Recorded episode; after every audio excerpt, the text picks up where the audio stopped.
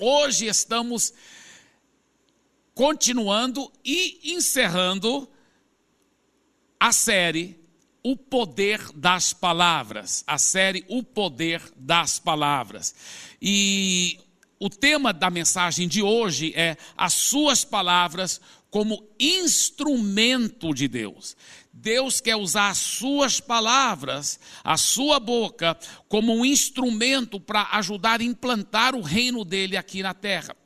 O versículo em Marcos 11, 23 diz: Eu lhes asseguro que se alguém disser a este monte, levante-se e atire-se no mar, e não duvidar em seu coração, mas crê que acontecerá o que diz, assim lhe será feito.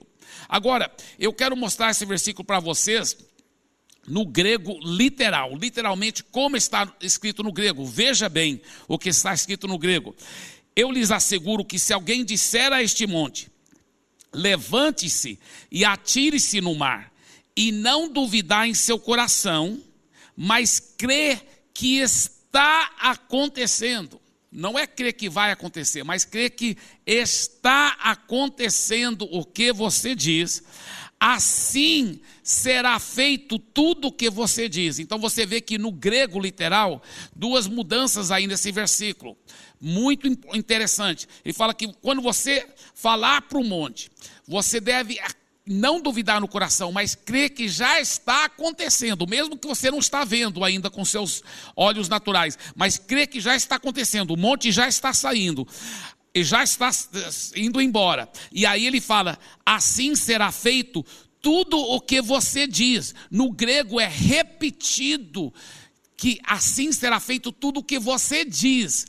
Mais uma vez ele repete, ele diz: você vai acontecer aquilo que você está dizendo com a boca. O que nós vemos aqui é um texto muito interessante, porque nesse texto Deus está dizendo: fala com a sua montanha. Você que deve falar com a sua montanha.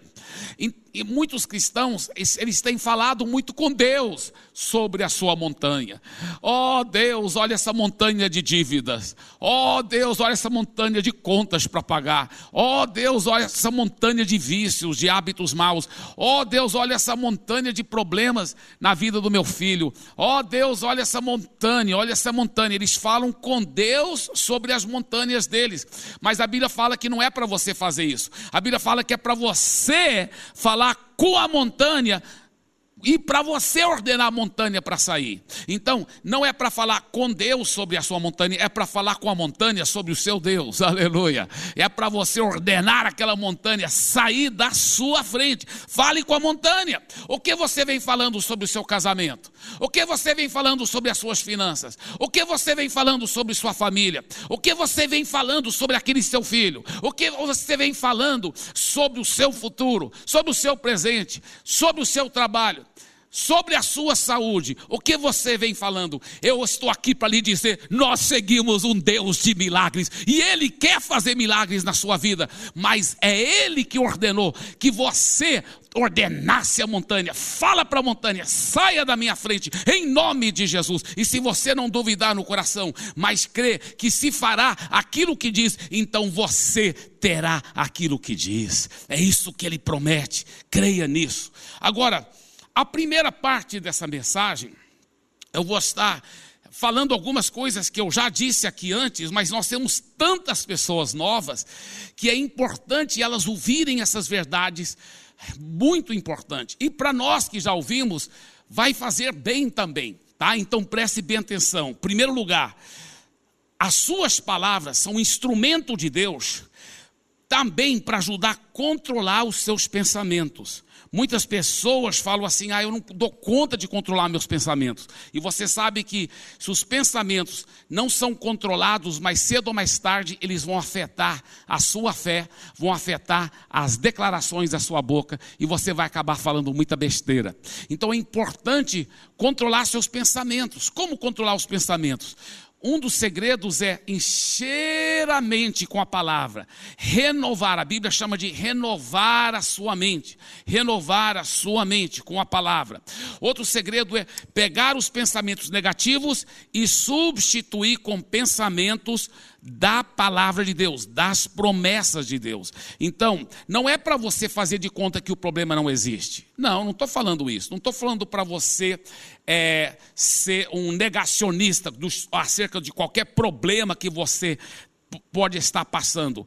Mas o que é errado é você ficar pensando no problema. Você sabia disso? É errado você ficar pensando no problema. É para você meditar na palavra, achar as promessas, achar a solução para o problema. E uma vez que você acha a solução para o problema nas promessas, aí você expulsa o problema, em nome de Jesus, ordena o monte para ir embora, tome posse das promessas e aí fique pensando nas promessas. Você deve controlar sua mente para ficar pensando nas promessas, ficar pensando nas coisas boas, nas coisas boas. Você tem autoridade para escolher a pensar assim. Tem uma história que eu acho muito interessante sobre um rapaz que estava para um homem, né, um homem que estava para pular uh, de uma ponte é, é, para cometer suicídio, a ponte muito alta. E outra pessoa vinha andando e viu ele de longe e veio correndo: para, para, para, para, para, para, para, para. E aí abraçou o homem e, e afastou ele da, da beira da ponte e falou assim: pode me contar seus problemas, pode me contar todos os seus problemas, fique à vontade. E aí o homem. Né, que estava para cometer suicídio, ele contou tantos problemas. E, e esse aqui, em vez de falar para ele, agora olha, vamos ver a solução para os seus problemas pela palavra de Deus. Não. Depois de ouvir por uma hora os problemas, ele disse: pode contar mais. Aí contou duas horas os problemas. Aí ele falou assim: pode me contar mais. Três horas contando só problemas. Aí os dois pularam da ponte. Eu creio que essa história não é verdadeira, em nome de Jesus. Amém? Porém, o que eu quero enfatizar é que não é para você aceitar ficar pensando em problemas. A Bíblia fala que é errado, é pecado isso. Filipenses capítulo 4, versículo 8 diz: "Tudo que é de boa fama, se alguma virtude há, se algum louvor existe, tudo que é amável, seja isso que ocupe o vosso pensamento." Agora, os seus pensamentos são como é, um órgão, é a sua mente, é um órgão do seu corpo.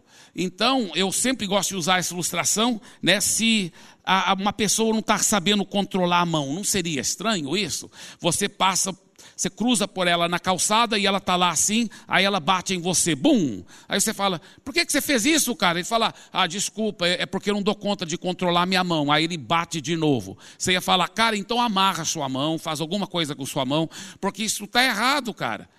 Mas muitas pessoas deixam o diabo fazer gato e sapato nas suas mentes, na sua cabeça. Seus, suas mentes são como aeroporto de demônios. Eles pensam tanta besteira, tanta imoralidade, tanta coisa errada sobre os outros, tanta coisa negativa, e, e, eles acham que não podem controlar. Não, a sua mente é um órgão do seu corpo, assim como o cara pode controlar a mão dele, você também pode sim escolher a controlar os seus pensamentos. Agora, um dos segredos de controlar os pensamentos que eu quero compartilhar com vocês, acho muito legal essa, essa experiência, tá? vou fazer agora essa experiência com você, tá? Então você que está online e você que está aí no auditório da Paz Church de São Paulo, preste bem atenção a essa experiência, tá bem?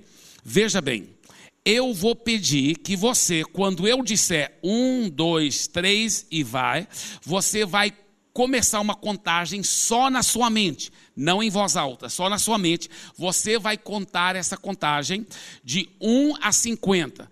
Tá? Quando eu disser 1, 2, 3 e vai, então na sua mente você vai contar de 1 a 50. Tá bem? Vamos fazer isso? 1, 2, 3 e vai.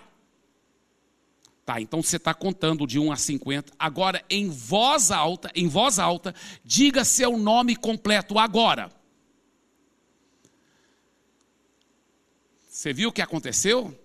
O que, que aconteceu com a contagem? Ela parou. A contagem na sua mente parou quando a sua boca falou o seu nome. O que, que isso nos mostra? Isso nos mostra o seguinte: que a sua mente teve que parar para ouvir o que a sua boca estava falando. A sua boca pode controlar, a sua mente. A sua boca poderá ser um instrumento de Deus para controlar os seus pensamentos. Quando o maligno joga pensamento imoral, impuro, pensamento de crítica, pensamento negativa, pensamento de derrota, de fracasso, de doença, pensamento de morte, pensamento de suicídio, pensamento de depressão, pensamento de incredulidade, é, hoje vai ser um dia horrível, já estou vendo isso. Quando esses pensamentos vêm, você poderá, em nome de Jesus, usar a sua boca e dizer: sai, Satanás, eu não aceito esse pensamento negativo. E aí declara as promessas de Deus com a sua boca. Vai declarando as promessas de Deus. Sua mente vai ter que parar e ouvir o que a sua boca está dizendo. Porque a sua boca, pelo poder de Jesus, controla a sua mente. Uau, uau. Segundo lugar, as suas palavras poderão se tornar um instrumento de Deus para liberar as bênçãos de Deus sobre os outros. Você sabia disso? Deus quer usar a sua boca para liberar as bênçãos dele sobre as outras pessoas. Olha esse versículo tão forte, 1 Pedro capítulo 3, versículo 9. Não paguem mal com mal, nem ofensa por ofensa. Pelo contrário, respondam com palavras de bênção. Olha, é para você decretar e declarar palavras de bênção sobre as pessoas. Olha só o que mais ele diz: respondam com palavras de bênção, pois para isto mesmo fostes chamados, pois para isto mesmo vocês foram chamados. Ele diz: você foi chamado para declarar a palavra de bênção, você foi chamado para declarar palavras de bênção sobre as pessoas, porque quando você declara, você está ministrando vida, saúde, cura, transformação, ministrando transformação, bênção. Você está quebrando maldições. Quando você ministra a palavra de bênção, e ele diz: Para isto mesmo você foi chamado. Diga em voz alta, por favor, aí, no auditório aí da Paz Church de São Paulo e online também. Diga em voz alta, diga: Eu fui chamado, isso mesmo, eu fui chamado para declarar palavras de benção. Isso mesmo, para declarar palavras de bênção. Uau, uau, que coisa forte, que coisa forte. Mas o versículo não para aí. Ele diz: Você, pois para isso mesmo vocês foram chamados, a fim de receberem bênção por herança. Quando você abençoa os outros, você está plantando sementes e você vai receber bênção por herança. Olha como nosso Deus é, Ele quer tanto te abençoar que Ele fala: fica declarando bênção sobre a vida dos outros. A, a, além de abençoar a vida deles, além de ministrar vida e transformação na vida dos outros, você vai receber uma colheita de bênção por herança sobre a sua própria vida. Uau! Que coisa poderosa, que coisa gloriosa. Isso me faz lembrar de uma história que eu conto muito, que aconteceu muitos anos atrás, quando eu estava pastoreando em Santarém, e eu vi é, uma loja é, de, de, heavy metal, né? E, e um, o, essa loja de heavy metal é, que vendia artigos de rock e heavy metal, né? E o, o, o nome da loja era escrito em inglês eternal death. Eternal death em inglês quer dizer morte eterna. E aí está uma coisa muito interessante sobre isso, porque quem conhece a Bíblia sabe que morte eterna é a expressão bíblica para o sofrimento eterno no lago de fogo. Para o sofrimento eterno no lago de fogo.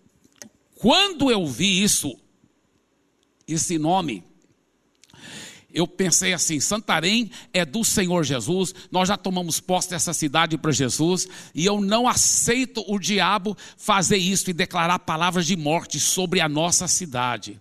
E eu, até lá, eu estava pensando corretamente, mas depois eu comecei a pensar: quem foi o cara que deixou o diabo usá-lo para colocar isso aí? Esse cara vai entrar em falência.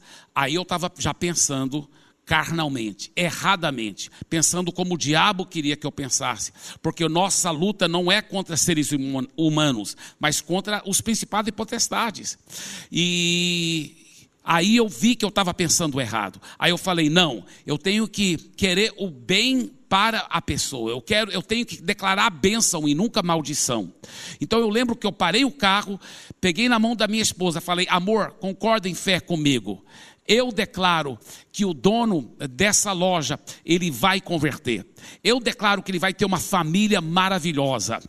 E eu declaro que ele vai mudar o nome dessa loja para vida eterna e vender produtos é, evangélicos. Vai mudar a palavra para o nome da loja para Eternal Life, né? Que, se, que em inglês é vida eterna. E eu falei, e eu, minha carne, né, o diabo, queria que eu declarasse palavras de falência. Então eu falei para minha esposa: e eu declaro que ele vai prosperar muito e vai ser muito próspero e abençoado.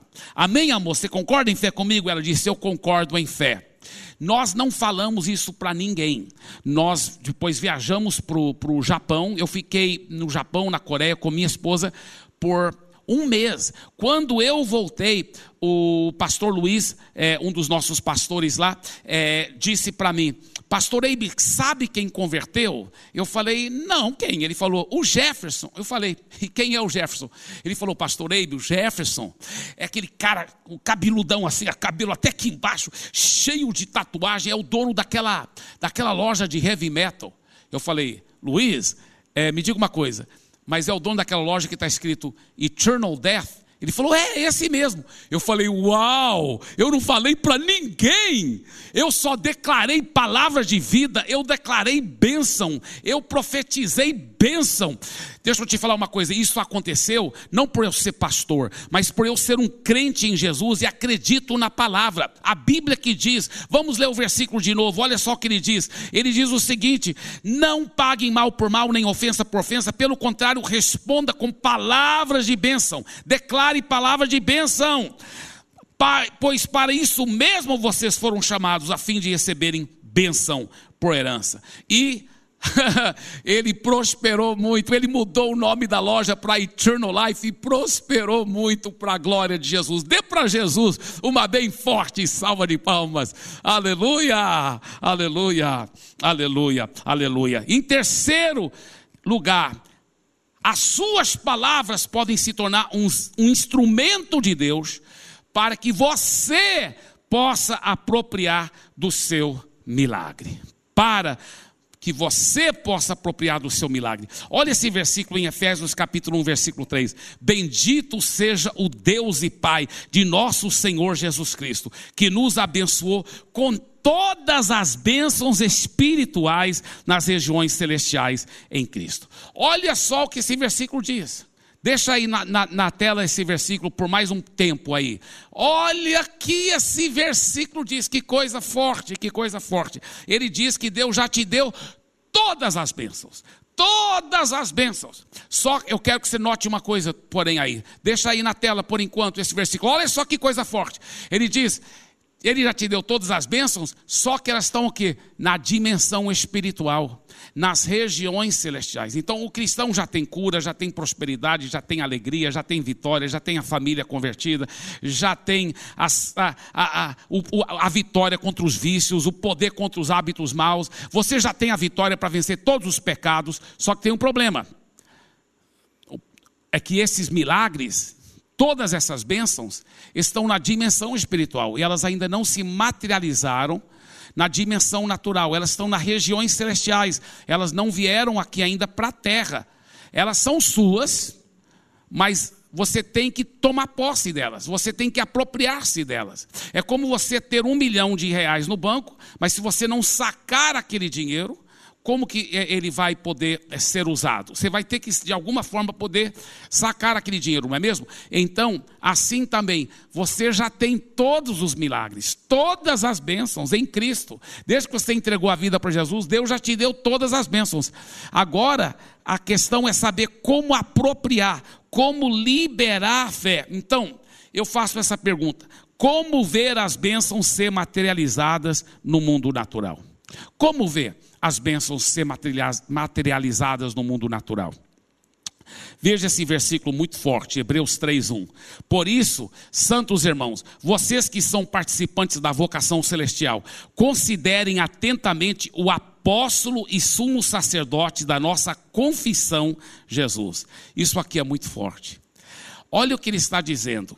Jesus é o apóstolo e sumo sacerdote da nossa confissão. Daqui um pouco vou falar sobre apóstolo. Vamos falar primeiro sobre sumo sacerdote. Jesus é o sumo sacerdote da nossa confissão. Quando você declara uma palavra de fé, aliás, o cristianismo na igreja primitiva ela era conhecida como a grande confissão. A pessoa confessa Jesus como Senhor da sua vida, mas não é só isso, apesar que isso é o mais importante, mas ela também confessa a vitória. Ela confessa quem ela é em Cristo. Quando você confessa as promessas de Deus, quando você declara com a sua boca, Jesus é o sumo sacerdote da nossa confissão. O que é um sumo sacerdote? Ele representa a nós diante de Deus e ele representa Deus diante de nós. Então você declara palavras de fé: Meu filho está curado em nome de Jesus. Você está declarando aquelas palavras de fé. Jesus vai levar essa sua confissão diante do Pai. Ele recebe o milagre e ele traz o milagre para você, porque ele é o sumo sacerdote da sua confissão. Só que esse texto não diz somente isso. Esse texto diz que Jesus é o apóstolo da sua, da sua confissão. Sabe o que quer dizer a palavra apóstolo?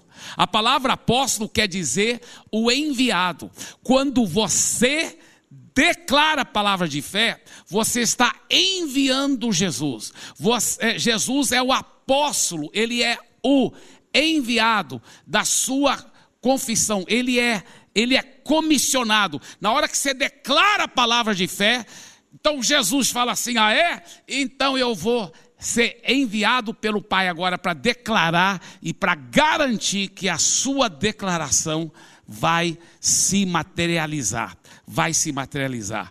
Uau, que coisa forte. Então, como então ver as bênçãos ser materializadas no mundo natural? Olha só, primeiro segredo, número um creia na realidade espiritual, creia nessas promessas que você já tem. Por isso que é importante encher a sua, sua vida, sua mente e seu coração com as promessas. Creia na realidade espiritual. Segundo, confesse essas promessas, confesse essa realidade espiritual. Vai declarando essa realidade espiritual. E terceiro, persevere em crer e confessar. Fique crendo nessas promessas. Fique declarando: eu e a minha casa serviremos ao Senhor. Eu estou curado pela chaga de Jesus. O Senhor é meu pastor e nada me falta. Fique declarando as promessas. Fique declarando, fique confessando, fique crendo as promessas da palavra de Deus. Eu lembro uma vez quando eu estava ainda na faculdade teológica e eu estava com 19 anos de idade, tinha terminado dois anos da faculdade e eu vinha para as férias no Brasil. E o meu pai havia marcado uma campanha de cura divina para mim na, na, nossa igreja, lá na, no bairro de Novo Mundo, em Goiânia, e onde meu pai é, também era o supervisor, o pastor supervisor. E lá tinha uma campanha de cura divina, que era para eu pregar e orar pelas pessoas. E depois de eu pregar numa certa noite lá, eu fui. É, orar para as pessoas impondo as mãos. E quando cheguei numa certa senhora, eu coloquei minha mão na cabeça dela, ela fez assim, ó, pum, caiu. Aí eu pensei, uau, que poder, né? Que poder, aleluia.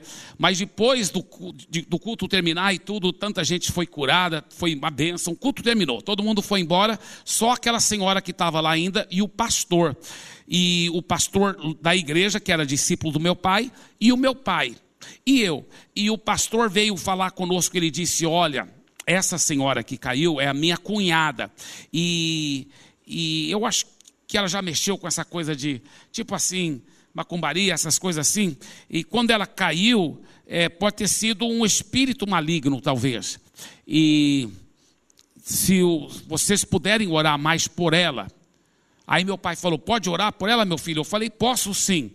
E eu tinha pensado que era o poder de Deus que derrubou ela, mas aí eu vi que era o, o, o demônio que ficou, é, é, que estava, né, que tinha derrubado ela. E na realidade, o, o demônio não aguentou a força do poder de Deus. Amém, glória a Deus. Mas ela sentou aqui, eram, eram bancos na época, não eram poltronas tão confortáveis como essa, eram bancos de madeira, mas ela sentou no banco aqui, o banco tinha um encosto, ela sentou lá e eu pensei assim: bem, se existe um demônio, um espírito mal nela, quando ela entregar a vida para Jesus, se ela entregar a vida para Jesus de coração, o demônio vai ter que sair.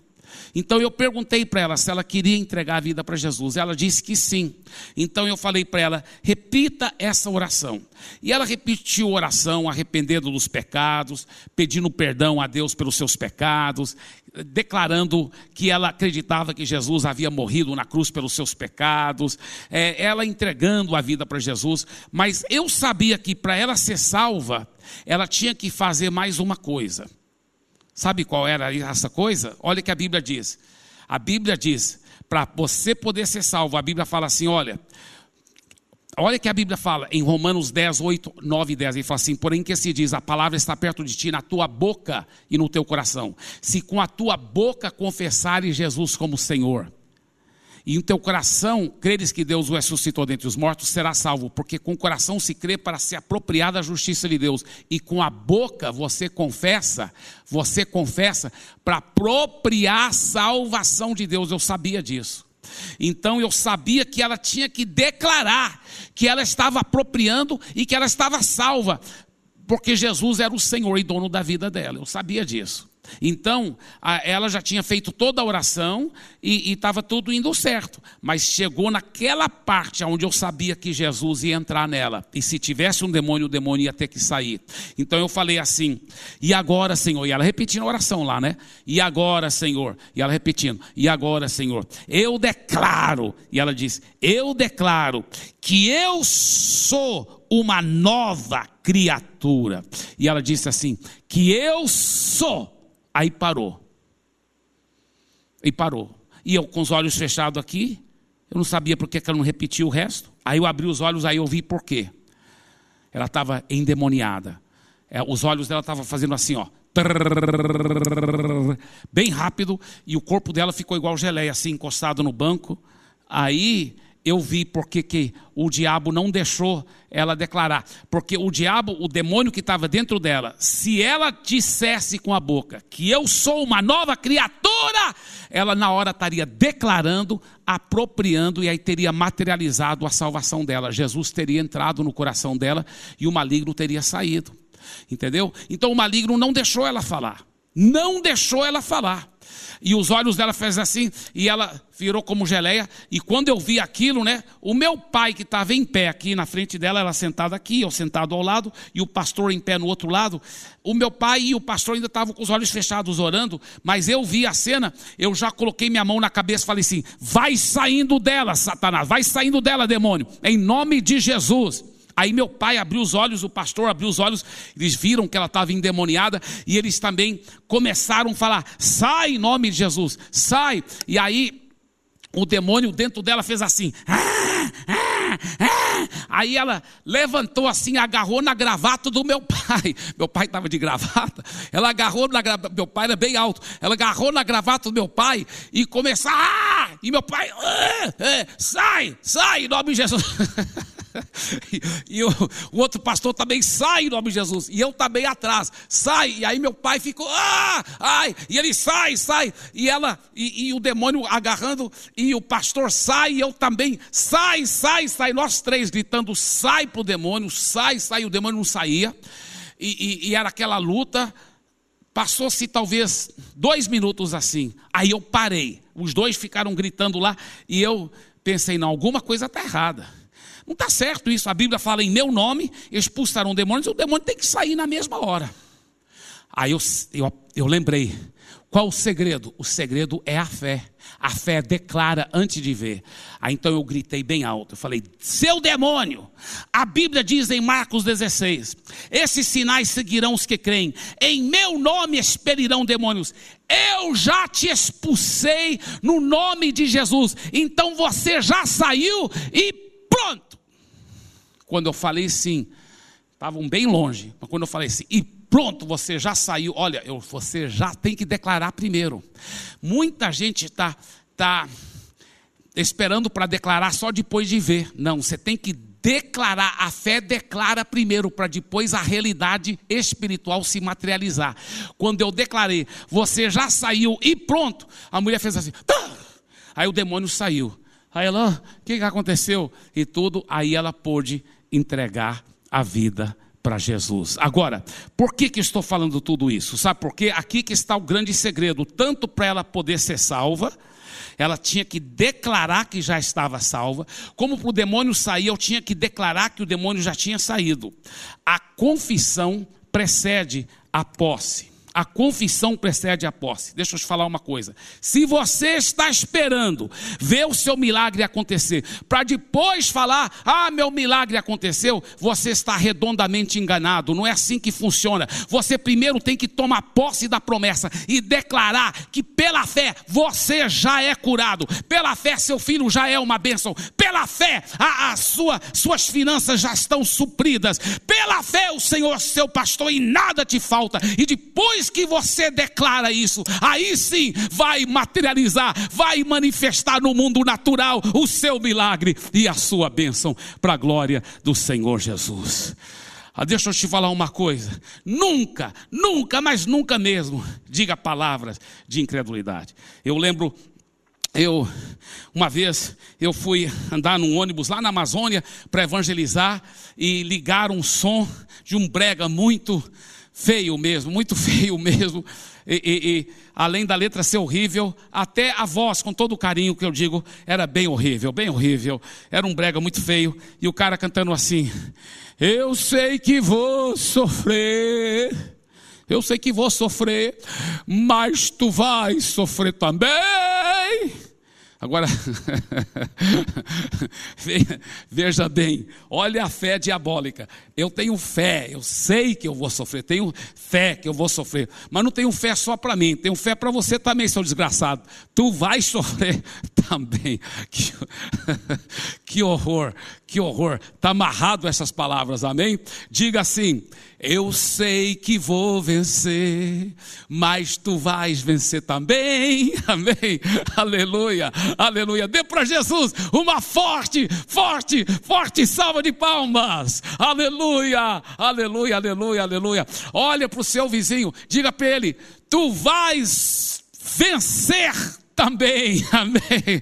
Tu vais vencer também, aleluia, aleluia, aleluia, aleluia. Nós seguimos um Deus de milagres. Deixa eu falar uma coisa: é você que usa a sua boca e expulsa a montanha, é você que pela fé expulsa a montanha de vícios, é você que expulsa a montanha de Covid, é você que joga sementes de fé. Olha que Oséias capítulo 14, versículo 2 diz: Tomai convosco palavras e voltai para o Senhor. Tomai convosco palavras e voltai para o Senhor. Aleluia, aleluia, aleluia. Joel capítulo 3, versículo 10 diz assim: Digo fraco, eu sou forte, eu sou forte. Começa a declarar: Eu sou forte no Senhor e na força do Senhor. Começa a declarar: Eu não sou fraco mais, eu estou cheio da palavra, e a minha vida e a minha família vão refletir essa força do Senhor Jesus. Eu sou forte contra os pecados, eu sou forte financeiramente, eu sou forte em Cristo Jesus. Amém e amém e amém. Dê para Jesus mais uma forte, forte salva de palmas. Aleluia! Aleluia. E nesse momento, eu gostaria de declarar palavras de fé sobre a sua vida. Eu, declaro, eu gostaria de declarar palavras de vitória sobre a sua vida, em nome de Jesus.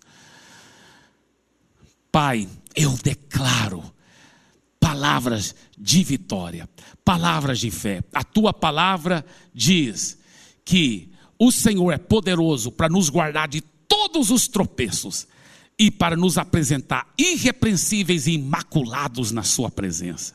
A Sua palavra diz, e eu declaro sobre meu irmão e a minha irmã, Filipenses capítulo 1, versículo 6: Eu estou certo que aquele que começou uma boa obra, em você, meu irmão, em você, minha irmã. Eu estou bem certo, ó Pai, em nome de Jesus, que o Senhor que começou uma boa obra, nesse meu irmão, nessa minha irmã, o Senhor há de completá-la até o dia de Cristo Jesus. Agora diga essas palavras de fé comigo. Diga: tudo posso naquele que me fortalece. Diga: eu já sou mais que vencedor.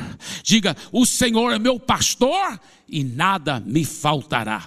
Não me faltará finanças, não me faltará saúde, não me faltará uma família abençoada, não me faltará um casamento feliz, não me faltará bênçãos em todas as áreas da minha vida.